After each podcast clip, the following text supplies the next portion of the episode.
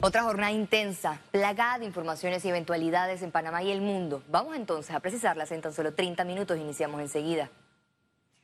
En el caso legal de la ciudad hospitalaria, el director de la Caja de Seguro Social confirmó que la empresa FCC recibió una condena.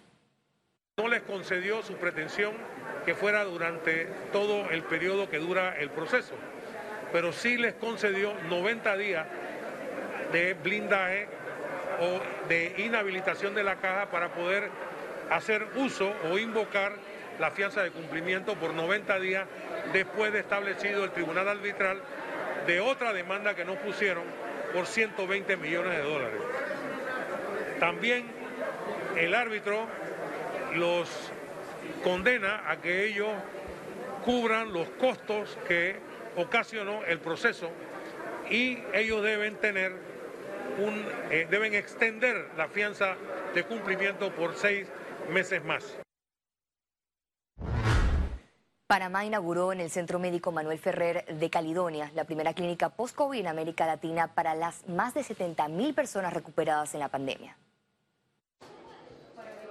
Problemas neurológicos, pulmonares, salud mental e intentos de suicidios se atenderán con citas para pacientes que lograron vencer la COVID-19.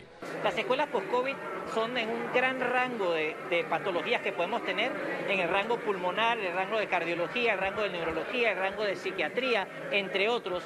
Y de esta manera aquí la idea es poder captar al paciente y poder articular su atención en la especialidad que requiera. El gran reto de las autoridades médicas se centrará en conocer la cifra exacta de los pacientes con secuelas. Cuando el paciente llega o evoluciona al punto que tiene que ir al hospital y quedar en una sala en los cuidados intensivos, entonces aparecen unas complicaciones producto de la infección viral.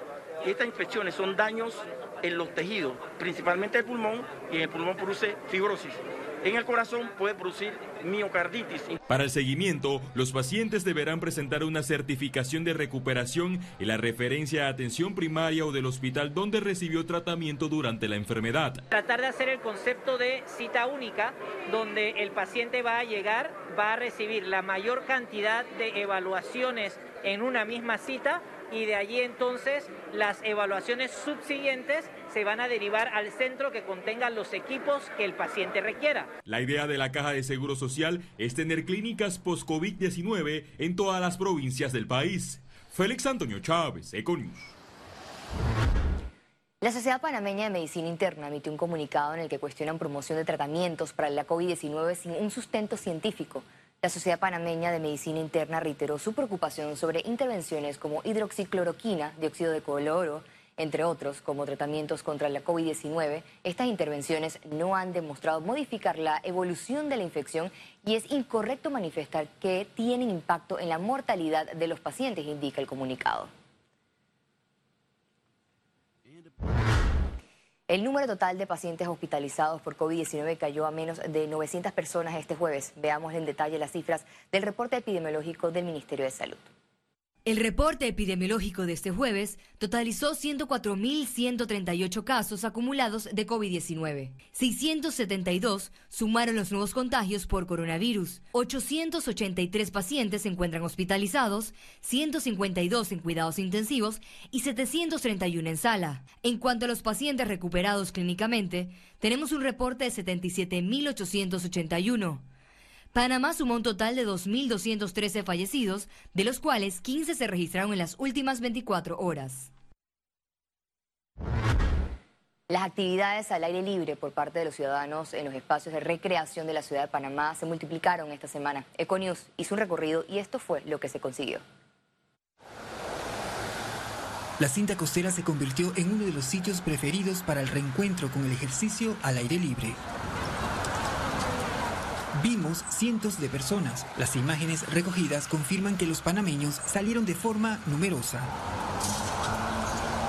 Amigos se dieron cita y las familias salieron sin restricciones luego de meses de confinamiento. Padres pasearon a sus hijos y jóvenes sacaron sus mascotas sin restricciones de horarios ni de género. Hombres y mujeres mezclados desde el lunes 14 de septiembre tras la liberación del Ministerio de Salud. Niños con patines, así como adultos y en grupos, tomaron los espacios de este circuito de más de 7 kilómetros que bordea parte de la ciudad de Panamá. Los ciclistas también retomaron sus rutinas con más libertad, aunque el número de personas que prefirieron caminar y trotar fue mayor e invadieron la ciclovía. Para el lunes 21 de este mes se permitirá el deporte recreativo. Y el 28 de septiembre los ciudadanos podrán disfrutar de las playas y las montañas y ganar más actividades al aire libre. Y precisamente sobre espacios en la capital, este jueves decenas de ciudadanos de Panamá Norte que exigen que se mantenga el parque de la comunidad. Los ciudadanos reaccionaron tras la noticia que el parque se pasaría al Ministerio de Educación. Ellos exigen el espacio para hacer deporte. El alcalde José Luis Fábrega se presentó al lugar para escuchar a los ciudadanos. También estuvo el ex alcalde Blandón que defiende el proyecto que tiene el 70% de avance y pidió que se culmine el centro recreativo y cultural. La ministra de Gobierno advierte que no le temblará la mano para destituir a cualquier funcionario que ande en actividades ilícitas, esto tras el escándalo del exgobernador de Gunayala. El gobernador que no represente la visión del presidente o del ejecutivo en la provincia puede ser libremente destituido.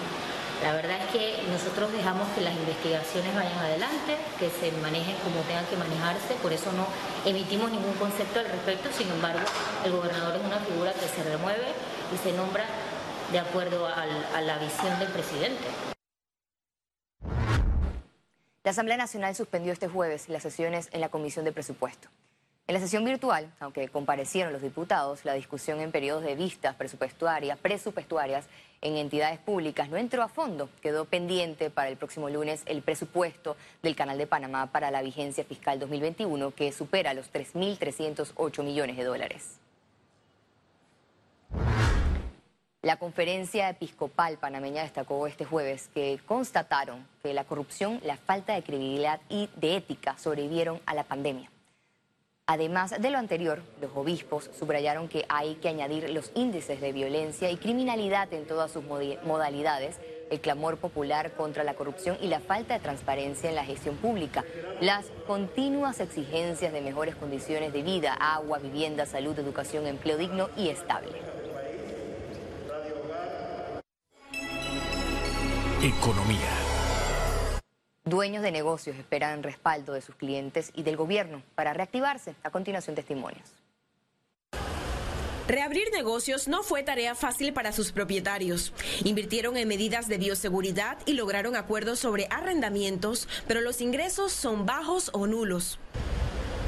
Econews visitó el centro de belleza Nails Islena. Poco a poco retoman su clientela.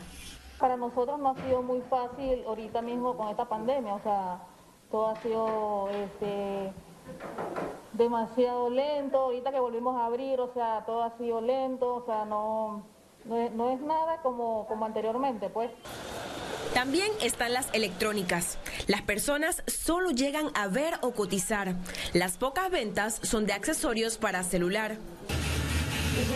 Las barberías también abrieron. Sus dependientes tuvieron que ser creativos para trabajar. Podíamos subsistir eh, los días de hombre en las horas que nos tocaba de ir a, atender a ciertos clientes a domicilio. No, quizás no se brindaba el mismo servicio, pero sí podíamos atenderlo. Ahora esperan fidelidad y apoyo de sus clientes. Aquí está, hemos estado nosotros para los momentos más difíciles. Han pasado días en los que los clientes quizás no tienen para pagar el precio del servicio y nosotros hemos estado en esos días difíciles. Yo creo que ahora también es algo que debe ser recíproco.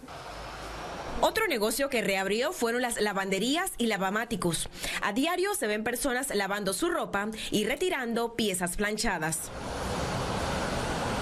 Y en el caso de los lavaautos, ofrecen el servicio aunque ya no es una prioridad para el panameño. Ciara Morris, Econews. La Cámara de Comercio de Panamá propuso al Ejecutivo impulsar un fondo de garantías para la reactivación de empresas. De esa manera, eso es lo que va a destrancar el crédito, ese, dinero que tienen los bancos privados y, gubernamentales o públicos, disculpe, para que puedan prestar a ese microempresario, a ese pyme, a esa gran empresa. Si eso no se destranca, si no podemos destrancar el crédito público, la plata se quedará sentada en los bancos y las empresas seguirán sufriendo y no van a poder abrir. Copa Airlines volverá a conectar a David Chiriquí con Panamá y el Hub de las Américas de lunes, miércoles y viernes. Desde el próximo 28 de septiembre, la aerolínea operará tres vuelos semanales que conectarán a la provincia de Chiriquí con la ciudad de Panamá y su red de destinos internacionales disponibles actualmente. Los boletos se podrán adquirir en copaair.com desde 69 dólares por trayecto con impuestos incluidos. El café Geisha rompió su propio récord mundial al lograr un precio de 1.300 dólares con 50 centavos por libra. Se trata del café Geisha con el lote Olympus Geisha lavado de la finca Sofía de Willem Food y Helen Russell. Panamá quedó ubicado como el país con el mejor café del mundo. Esto ocurrió durante la subasta electrónica Best of Panama 2020, organizada por la Asociación de Cafés Especiales de Panamá. Conexión Financiera. Tiempos de reaperturas, pero a pesar de ello existe un punto medular en la reactivación económica, los arrendamientos. ¿Qué pasa con la intervención estatal? ¿Dónde quedan las micro y medianas empresas? Esto es lo que analizará nuestro economista Carlos Araúz, quien ya se encuentra con nosotros en el estudio. Adelante, Carlos. Gracias, Valeria. La pandemia sigue llenando de luto a más familias panameñas y en medio del dolor se abren los espacios para el despertar económico que será muy lento, como ya anticipábamos. Pero bien porque ya nos estamos atreviendo a hacer más, con mucha más cautela y precaución. La responsabilidad de cuidarnos es enorme, considerando que las posibilidades de rebrotes son altas en los próximos 15 días y un regreso a algún tipo de restricción por movilización, cierre de negocios obligados o cualquier otra acción que nos eche hacia atrás sería nefasta para la economía y para la salud mental de un pueblo entero. El correr en el parque o la posibilidad de viajar alimenta esperanzas de un futuro diferente. La poetisa Hope Azira nos invita a correr y a jugar en un tiempo duro, cuando no debemos tener miedo en tropezar. En materia de arrendamientos seguimos algo estancados, esperando la intervención estatal tan necesaria para aterrizar la posibilidad de soluciones de corto y mediano plazo que permitan salvar empleos y empresas. ¿Cómo hacemos para que micros y pequeños empresarios subsistan? Tropezarse y caerse es parte de todo este entorno altamente inestable e incierto que nos acude al pensar sobre lo que puede pasar en enero del 2021 cuando las moratorias venzan y enfrentemos crudas realidades. Gracias, Azira, por sacudirnos con la esperanza de correr y de jugar. Vuelvo contigo, Valeria. Gracias, Carlos. Interesante análisis y consono con el clamor colectivo a la espera de acciones gubernamentales. Y al regreso, internacionales. Y recuerde, si no tiene la oportunidad de vernos en pantalla, puede hacerlo en vivo desde su celular a través de una aplicación destinada a su comodidad. Es Cable Onda Go, solo descárgala y listo, ya venimos. Quédese con nosotros.